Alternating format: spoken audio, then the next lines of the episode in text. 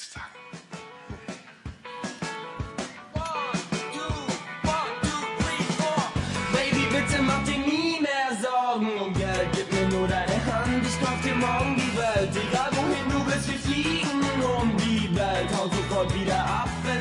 Gefällt. Ost, West oder Nord, hab den Checkpoint an Bord. Will von hier über London direkt nach New York. Denn ab heute lebe ich jeden Tag, als ob ich morgen tot wäre. Laufe durch den Park und werf mit Geld, als ob es Brot wäre. Yeah, nur noch Kaviar, Champagner oder Shampoos. Baby, ich erfüll dir wirklich jeden Wunsch mit Handlos. Frühstück in Paris und danach joggen auf Hawaii. Und um das Ganze noch zu toppen, gehen wir shoppen in L.A. Pack dir deine Zahnbürste ein, denn ab heute bist du mehr als nur eine Motterheim mit meinem Babe in der Hand und nem Safe an der Wand. Können wir tun, was wir wollen und das Leben ist noch lang, also komm. Baby, bitte mach dir nie mehr Sorgen um Geld, gib mir nur deine Hand, ich kauf dir morgen die Welt. Egal wohin du willst, wir fliegen um die Welt. Hau sofort wieder ab, wenn es dir hier nicht gefällt. Liebe Kredit.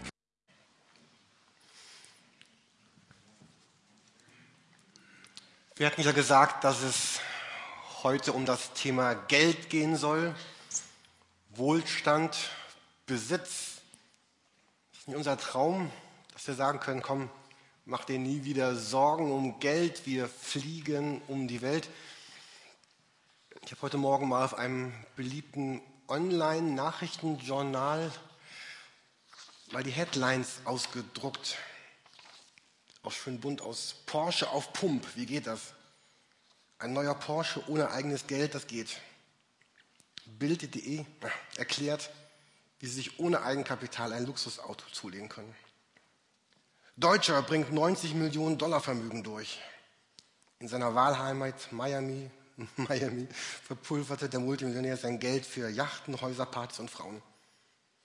Die Superjachten der Superreichen. Bild zeigt die schwimmenden Statussymbole und verrät, wem sie gehören. Oder Netzer bringt es auf den Punkt. Groß sollte es nicht übertreiben.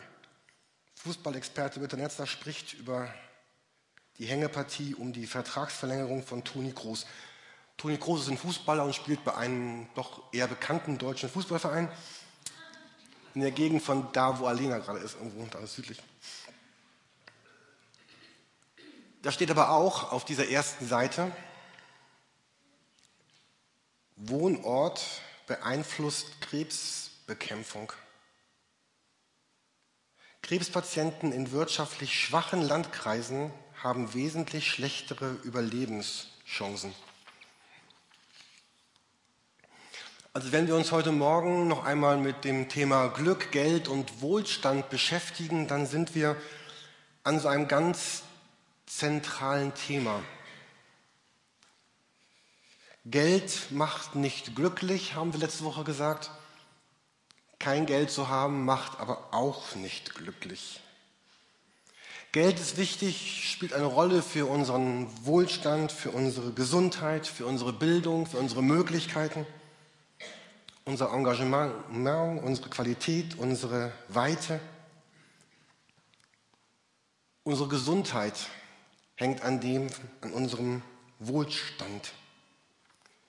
Und heute Morgen geht es darum, einfach so eine gesunde Balance zu finden zwischen Genießen und Abgeben, zwischen Besitzen, Loslassen und Verzichten. Und zu gucken, wie, wie können wir denn trotzdem darin wirklich Glück finden. Wir haben hier diese Themenreihe im Januar, was fehlt dir etwas zum Glücklichsein? Und wir sind beim letzten Thema angekommen. Wie ist es eigentlich mit Glück und Wohlstand? Wir haben eben diesen Text gehört, den Nadja uns vorgelesen hat, wo es darum geht, dass Paulus sagt, ich habe gelernt, zufrieden zu sein. Ich weiß, was es bedeutet, sich einzuschränken. Ich bin vertraut damit zu hungern. Wie, wie gelingt das eigentlich, Wohlstand zu genießen, glücklich zu sein und gleichzeitig abzugeben, zu verzichten? Wie geht das? Was denkt Gott darüber? Ich möchte euch noch eine Folie der letzten Woche zeigen. Wir hatten uns da Gottes Prinzip angesehen von Versorgung und Verantwortung. Wenn ihr in die Bibel reinschaut und sie einmal lest unter diesen beiden Titeln Versorgung und Verantwortung, dann ist die Bibel voll davon, dass, dass Gott vom ersten Buch in der Bibel an bis zum Ende beschreibt, dass er sagt, ich bin, ich will euer Gott sein, ich will euer Herr sein, ich will der Vater sein und ich, ich übernehme die Verantwortung dafür, dass ihr genügend ausgestattet seid mit all den Dingen, die ihr braucht zum Leben. Ich übernehme die Verantwortung für, für Kleidung, für, für Essen, für euren Wohlstand, für eure Dinge, die ihr braucht zum Leben. Jesus sagt, ich bin gekommen, damit sie das Leben und volle Genüge haben. Ich übernehme die Verantwortung. Und, also er übernimmt die Versorgung für unsere Verantwortung. Also er übernimmt seine Verantwortung für unsere Versorgung. Das ist der erste Kreis und überträgt uns damit eine Verantwortung. Gott sagt, ich gebe euch jetzt so viel, ich versorge euch mit so viel, damit ihr jetzt eurerseits wieder die Verantwortung wahrnehmen könnt, euch um diese Erde, um diese Welt, um die Menschen, um das, was in dieser Welt ist, zu kümmern. Versorgung und Verantwortung lässt sich nicht voneinander trennen. Und wenn Gott sagt, ich kümmere mich um Kranke, dann tut er das manchmal direkt, aber überwiegend tut er das durch Menschen. Wenn Gott sagt, ich kümmere mich um die Armen, um die Witwen, um die Waisen, um die Ausgeschlossenen, um die, die nichts haben, dann tut er das überwiegend durch Menschen, die das begriffen haben, dass Gott sie versorgt und ihnen eine Verantwortung überträgt. Du bist, wer du bist, du hast die Gaben, die du hast, das, das, die Fähigkeit zu denken, zu arbeiten, zu leben, zu sein, deine Ausstrahlung, all das, was dich gut macht, hast du damit zu einem Zweck, damit du etwas damit tun kannst für diese Welt, in dieser Welt. Und wenn wir dieses Wort der Sünde benutzen, dann bedeutet Sünde, das eben nicht zu tun, sondern das für mich zu verbrauchen.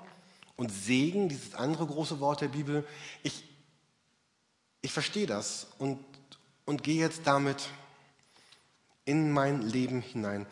Und wir wollen uns ja heute anschauen, wie das denn Wirklichkeit werden wird in unserem Leben.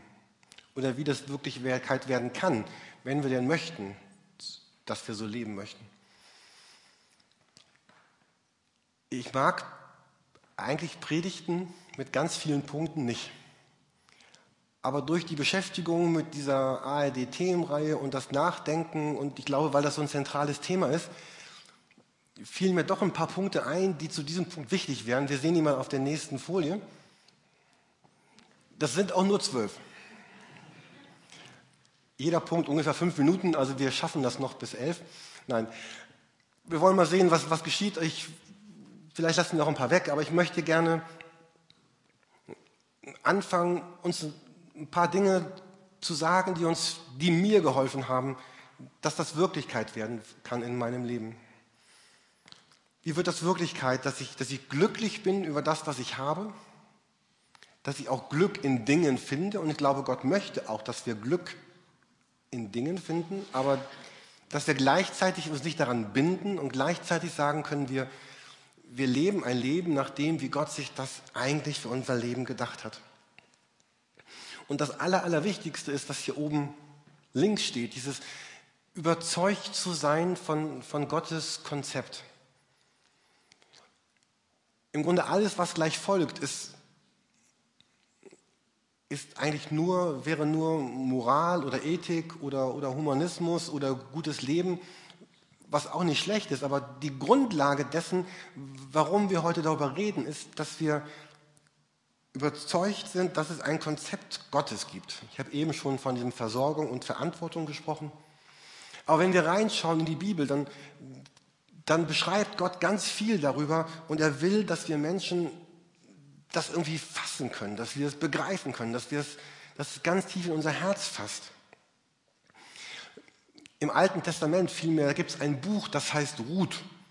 Und in diesem ganzen Buch der Bibel, das hat vier Kapitel, da geht es eigentlich nur, nur um die wichtigsten Dinge des Lebens, nämlich Freundschaft und Versorgung. In dem ganzen Buch geht es darum, dass eine Frau nämlich diese Ruth, die in Verbindung mit diesem Boas und Naomi steht, wenn ihr das nachlesen wollt in der Bibel, das Buch Ruth, dann geht es darum, wie, wie Gott sich darum kümmert, dass, dass diese Frau, die alles verloren hat, aber an, an ihm festhält, versorgt wird am Ende. Wie sie ihr Auskommen findet. Und ich finde das sehr berührend, dass, dass Gott so viel Energie darauf verwendet, vier Kapitel, ein ganzes Buch der Bibel, was nur darum geht, dass er beschreibt, dass er dieser Versorgung nachkommen wird. Oder wenn ihr weiter in der Bibel lest oder davor, dann seht ihr, wie Gott das Volk Israel in der Wüste versorgt hat. Und es gibt ein Buch, das heißt Esther in der Bibel. Dort kommt der Name Gott überhaupt gar nicht vor. Und es geht darum, dass, dass beschrieben wird, wie Gott sich darum kümmert, dass Menschen, nämlich Esther und ihr Volk, behütet und bewahrt und gerettet werden. Und wenn wir weiter Bibel lesen, dann entdecken wir, dass Arbeiten, also zu arbeiten, immer Gottes Idee war. Also Gott hat nie gedacht, dass wir uns hinsetzen sollen und davon gucken, dass wir irgendwie versorgt werden, sondern von der Schöpfung an bis zum Ende geht es darum, dass Gott sagt, oh, ich will, dass meine Leute arbeiten und darin das verdienen, was sie auch brauchen zum Leben. Im Neuen Testament geht es dann einmal darum, dass Witwen versorgt werden sollen. Und, und sie regeln dort, dass man aber nicht zu früh anfangen soll, diese Witwen zu versorgen. Das heißt, dort, wenn die noch jung, gesund, jung genug sind oder kräftig oder gesund genug sind, um selber zu arbeiten, dann sollen die erstmal selber arbeiten.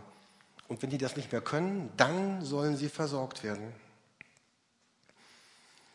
Und Gott war immer wichtig, dass das Arbeit gerecht und, fair geschieht. In beide Richtungen. Von dem, der die Arbeit gibt und von dem, der die Arbeit nimmt.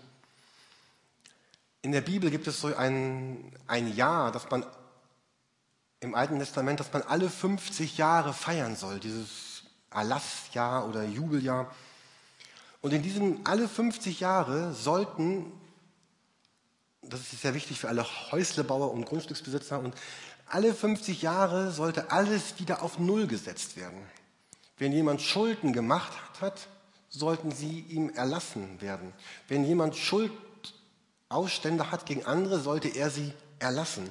Wenn jemand sich zum, zum Schuldsklaven gemacht hatte, sollte er freigelassen werden. Wenn jemand sein Land verkaufen musste, um, um zu überleben, dann sollte ihm das Land zurückgegeben werden.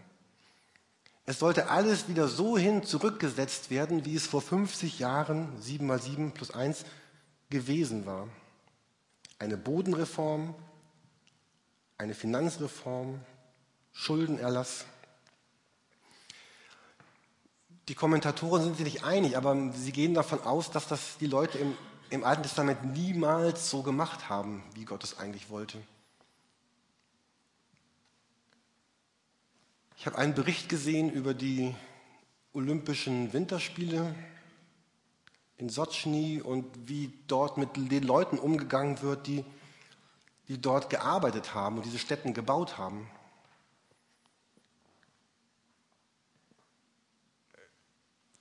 es ist einfach unbegreiflich, was, was nur dort geschieht in dieser Welt und man, eigentlich sollte niemand dorthin fahren, kein, kein Sportler und niemand. Aber vielleicht können wir weitergehen in, in all die Bereiche unseres Lebens hinein.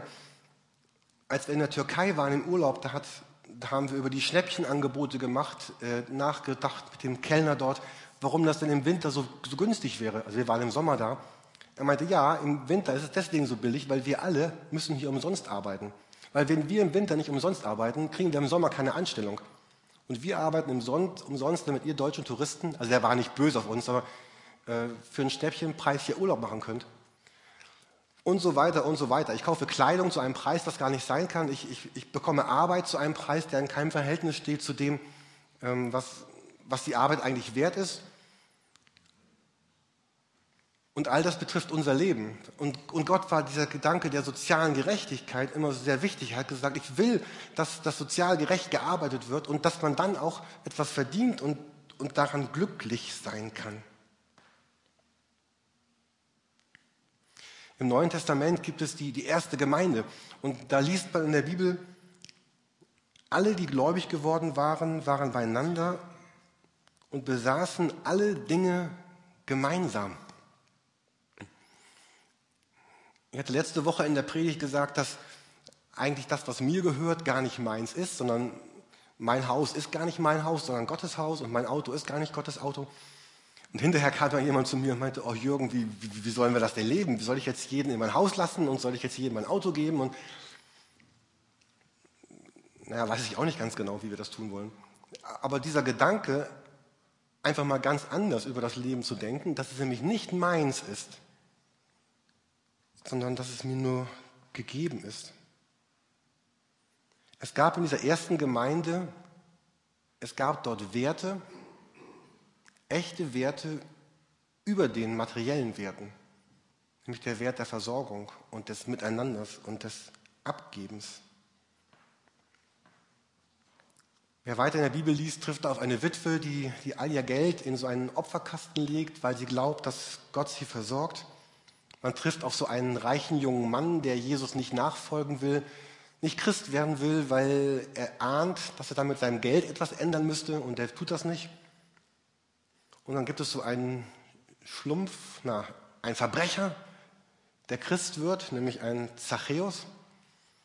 Und der klar, dem klar ist, erstmal muss er jetzt seine Finanzen regeln und gibt bestimmt die Hälfte seines Vermögens zurück an die Leute, die er vorher übers Ohr gehauen hat. Ich bin immer noch bei Punkt 1, die anderen werden nicht so lange. Ähm, ich glaube, dieses mich, mich, mich einlassen darauf, ähm, mein Leben radikal zu verändern, kann ich erst dann, wenn ich total überzeugt davon bin, dass, dass Gott schon für mich sorgen wird, dass Gott es gut machen wird und dass ich glücklich sein kann mit dem, was ich bin und habe. Und ich frage mich manchmal, ob wir Christen, gerade wir Christen in den wohlhabenden Ländern, nicht so ein bisschen, das Wort in der Mathematik früher hieß immer äh, inkongruent. Also es heißt, ähm, ob wir nicht ein bisschen unehrlich zu uns selber sind, ob wir uns nicht ein bisschen beschummeln. Aber ich meine jetzt auch uns und auch mich. Wir sagen immer, wir sind frei davon, viel Geld haben zu wollen. Aber ich glaube, das stimmt nicht. Wir sagen, es ist nicht wichtig, viel zu besitzen, und ich glaube, es, es stimmt nicht. Ich glaube, wir sind in einer ganz komischen Spannung. Auf der einen Seite hassen wir Luxus, ja, also wir, wir, wir hassen das, dass ein Hotelsuite 100.000 Euro die Nacht kosten kann. Aber irgendwie faszinierend find, finden wir es doch. Ähm, ich glaube, wir, wir, wir pendeln so hin und her. Wir, eigentlich lieben wir dieses Märchen von Tausend und einer Nacht, wo der Prinz in einem Wunderbaren lebt und man bekommt, was man bekommen kann. Und eigentlich suchen wir danach. Wir, wir suchen danach, ganz, ganz viel zu haben und uns ganz viel zu leisten. Und wir sagen, wir haben ein Recht darauf. Haben wir irgendwo auch, aber irgendwo auch nicht.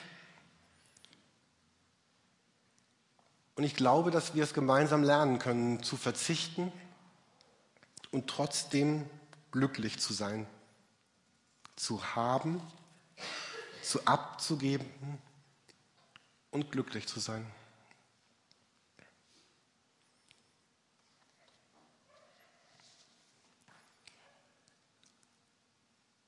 Die Macht der Gewöhnung.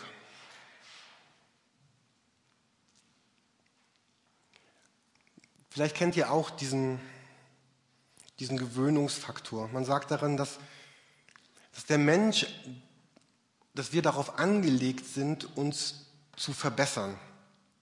Und das ist gut und schlecht zugleich.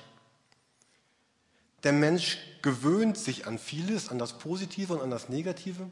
Und es geht uns darum, uns, uns zu verbessern und jemand sagte, da ist so eine Mühle, die läuft. Und so, umso, umso besser es uns geht, wir gewöhnen uns daran und es geht immer so gegeneinander. Und umso besser es uns geht, gewöhnen wir uns wieder daran und wir gewöhnen uns an das Gute, was wir haben. Jemand hat das einmal Anspruchsinflation genannt. Das, wie es uns geht, ist normal und wir wünschen uns noch mehr, noch mehr zu haben. Wir sind unglücklich, weil wir nicht mehr haben. Es gibt dieses Gleichnis vom Fischer und seiner Frau, wo es immer, immer, immer höher wird, bis die Ballase dann, dann platzt. Und wir sind irgendwie programmiert darauf, uns zu verbessern und das macht unser Leben schwierig. Statt das zu, wirklich zu genießen, was wir haben und was wir sind. Mir ist dieser dritte Gedanke ganz wichtig geworden. Es ist, es ist alles wirklich geschenkt. Was ich bin und habe, ist, ist nie mein Verdienst. Vielleicht bin ich oder bist du schön, schlau, intelligent, erfolgreich. Es ist trotzdem niemals das, was du verdient hast. Ihr kennt diesen Spruch, geschenkt wurde mir gar nichts, ich habe mir alles hart erarbeitet. Aber allein die Fähigkeit zu haben, sich etwas hart zu erarbeiten, ist etwas, was dir geschenkt wurde. Und deswegen sollten auch die Juden alle 50 Jahre alles auf Null setzen, weil das gelobte Land es war ein geschenktes Land. Gott sagt, ich habe euch was geschenkt und ihr habt das und ihr habt die Fähigkeiten und die Gaben und die Möglichkeiten, weil ich es euch gegeben habe. Und macht was Schönes damit. Gestaltet damit das Leben, genießt es.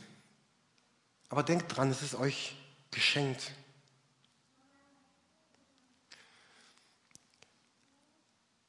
Ich glaube, wir machen das heute Morgen so. Ich sage noch zu zwei Punkten was und äh, mache dann den Rest nächste Woche.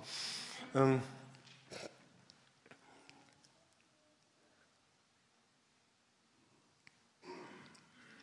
Mich hat letzte Woche ein Gedanke sehr betroffen, getroffen. Also der Frage, der Gedanke, wie geben die Dinge, wie geben die Dinge ihr Glück ab? Wir merken ja, umso mehr wir kaufen, umso mehr wir tun, werden wir trotzdem nicht, nicht glücklicher. Und trotzdem ist es so, dass, dass Dinge oder Situationen oder Umstände, in denen wir sind, wir erleben Glück darin. Und das ist auch gut, dieses Glück zu erleben, weil Dinge und Situationen können uns Glück geben. Aber das ist sehr flüchtig. Wenn die Dinge so schnell nacheinander kommen, dann, dann können sie uns kein, kein Glück mehr geben. Jemand sagte, wir, wir kaufen Dinge und teilweise berühren wir sie kaum noch und die Dinge haben gar nicht mehr die Chance, uns das Glück zu geben, was in ihnen liegt. Und ich glaube, dass auch wir, die wir sagen, wir glauben an Gott oder möchten an Gott glauben, davon nicht ausgenommen sind. Ich will damit sagen, es ist etwas völlig anderes, ob ich jede Woche 10 Euro spare, in meine Spardose tue, dann dieses Geld herausnehme, mit diesem Geld in ein Geschäft gehe, mir etwas kaufe, es einpacke, es nach Hause trage es wieder auspacke, es mir ansehe und mich dann ein, zwei Wochen damit beschäftige und dann wieder losgehe und mir etwas Neues zu kaufen. Was Leute wie ich heutzutage tun, wir sehen drei Dinge, die wir haben wollen. Wir packen die bei Amazon in den Warenkorb, gehen auf eine Klickbestellung und wir, wir berühren niemals Geld, wir gehen niemals in ein Geschäft, wir packen nichts ein, wir packen nichts aus, doch das Paket, was kommt und haben dann drei Sachen gleichzeitig und sagen, ja, und das war's jetzt. Und ich glaube, dass wir da mittendrin stecken in dem und dass, dass Gott uns sagen möchte, verlangsame dein Leben. Wir sind gerade bei den Punkten 4, 5 und 6, ähm, dass wir sagen, wir, wir wollen sich dazu entscheiden, ich, ja, ich möchte, ich möchte weniger haben. Ich möchte weniger auspacken. Und ich möchte es langsamer nehmen. Ich möchte es langsamer greifen. Ich möchte es, es langsamer konsumieren. Eltern sagen den Kindern, schling nicht so, ist langsam. Aber das ist genau dieser Gedanke. Wir schlingen die Dinge in uns hinein. Jemand sagt, um ein, ich weiß nicht, ob das stimmt, um ein materiell entrümpeltes Leben zu führen, reicht es, 20 Stunden in der Woche zu arbeiten. Und die anderen 20 Stunden arbeiten wir, um das Leben auf dem Standard zu leben, das wir leben möchten. Ich habe ein Interview gesehen mit Herrn Zapf, Herrn Zapf das ist der, der, diese Umzugswagen besitzt. Und der hat gesagt, das ist jemand, der ganz schlicht und einfach lebt. Und er hat gesagt, ich entscheide mich dafür, Dinge zu möchten, aber sie nicht zu brauchen. Also er sagt, ich möchte Dinge, Aber ich sage, ich brauche sie nicht. Wir schaffen uns unsere eigene Welt. Und ich bin überzeugt davon, dass Gott möchte, dass wir glücklich sind, auch glücklich sind mit dem, was wir haben, was wir haben, mit dem, wie er uns versorgt. Denn deswegen spricht die ganze Bibel davon, dass Gott uns versorgt und dass Gott uns beschenkt, damit wir uns freuen an dem, was wir haben und es langsamer genießen. Jemand sagte, wir im Westen stehen in der Gefahr eines Konsum-Burnouts. Und vielleicht bist du da auch mittendrin. Die Dinge, die uns eigentlich Glück bringen könnten, die Begegnung mit Menschen, das Kaufen von Dingen, das Genießen von Dingen, der Frieden, das Wasser, all die Dinge, die Glück sein könnten für unser Leben, finden gar nicht mehr den Weg in unser Herz, weil so viele Dinge da sind, die uns immer weniger geben. Ich habe es einmal mit meinen Kindern gemerkt. Als Eltern muss man erstmal den richtigen Weg finden. Es gab eine Zeit, da hatten sie einfach viel zu viele Spielzeuge um sich herum liegen. Und manchmal war das gut, einfach die Menge der Spielzeuge auf die Hälfte zu reduzieren.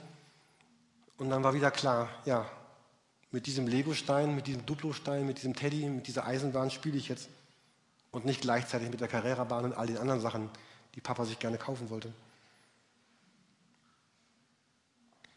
Und das ist eigentlich, diese Punkte 4, 5 und 6 sind einfach das, was.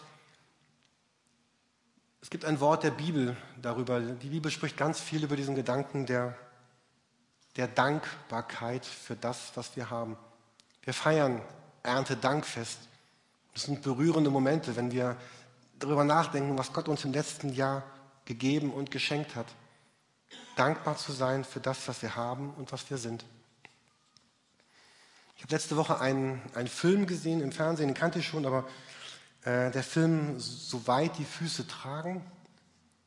Da geht es um so einen, einen, deutschen Soldaten, der aus einem sibirischen Gefangenenlager ausbricht nach dem Zweiten Weltkrieg und dann Jahre später nach Hause zurückkommt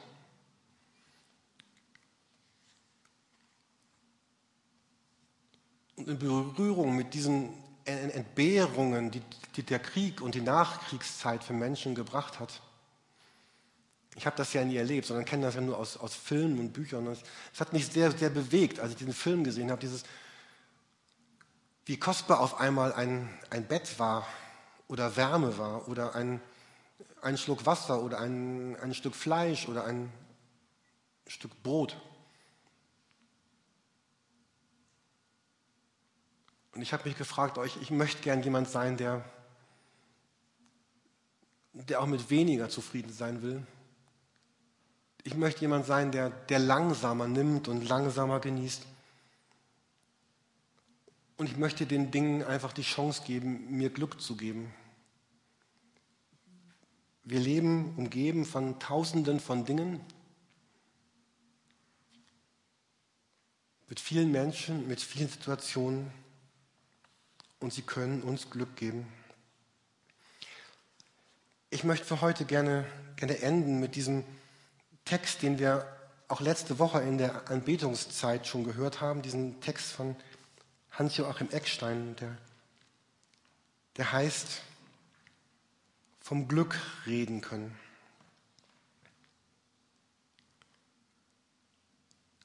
Wie wichtig uns andere Menschen sind, erkennen wir häufig erst, wenn wir uns von ihnen trennen müssen.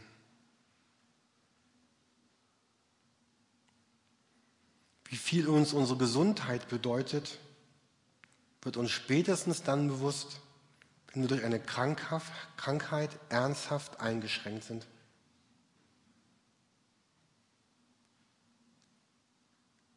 Und das nächste finde ich auch sehr berührend für mein Leben, wie, wie gut wir uns in unserer alltäglichen Situation und Umgebung eingerichtet haben, kommt uns erst in den Sinn, wenn sich Veränderungen abzeichnen.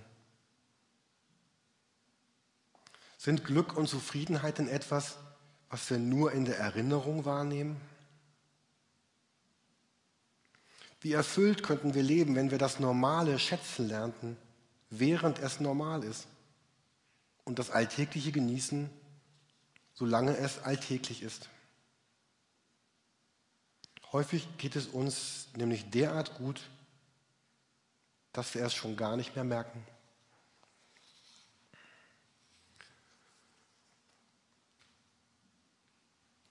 Und ich glaube, ich erlebe es bei mir so, dass, dass es einfach, es ist einfach so zu reden wie jetzt, aber es ist ganz schwer für mich, das morgen und übermorgen so zu leben, weil so viel angeboten wird, was mein Leben vermeintlich noch glücklicher macht, was mir scheinbar fehlt, was ich haben, tun und erleben muss, um, um jetzt glücklich zu werden.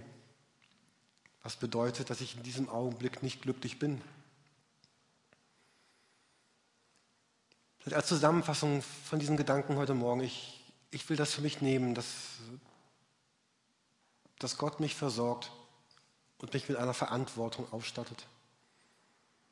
Und dass ich der Gewöhnung nicht mehr das Recht geben will, mein Leben zu bestimmen, sondern dass ich bewusst glücklich sein will. Ja, ich darf das jetzt gerade tun. Ich darf jetzt mit diesen Menschen sein. Ich darf das jetzt essen, ich darf das trinken, ich darf hier sein. Und ich darf immer noch so gesund sein, wie ich es heute Morgen bin. Und mein Leben einfach zu verlangsamen. Ich lade euch ein, in diesem Jahr das einfach mal zu probieren. Vielleicht zu gucken, ob wir nicht auch glücklich werden am Ende dieses Jahres, wenn wir Dinge ganz klar geändert haben, anders gemacht haben, neu probiert haben, um zu sehen, wie Gott uns darin versorgt.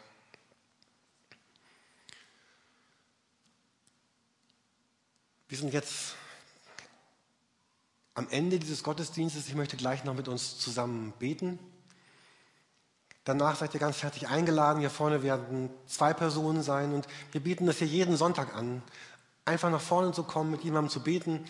Vielleicht hat euch ein Gedanke angesprochen in einem Lied oder einen Bibelvers oder ein Satz der Predigt oder ihr habt eine Krankheit oder eine Not oder eine Frage oder ein Dank und sagen, oh, ich würde das gerne mal mit jemandem zusammen bebeten, besprechen, einfach nur sagen, gemeinsam vor Gott kommen. Nutzt gerne die Gelegenheit, hier vorne werden zwei Personen sein und auf euch warten und gerne mit euch, euch beten.